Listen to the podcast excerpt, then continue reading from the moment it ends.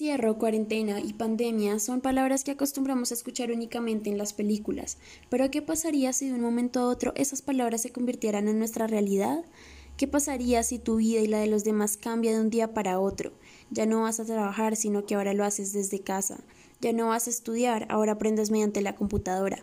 Ya no convives, ahora solo esperas un mensaje o una llamada. Ya no recibes los rayos del sol, ahora solo lo miras desde tu ventana.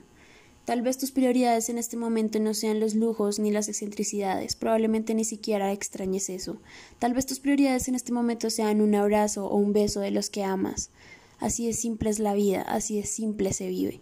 Entonces yo te pregunto a ti y te cuestiono, ¿qué tan importantes son ahora las cosas que antes no importaban?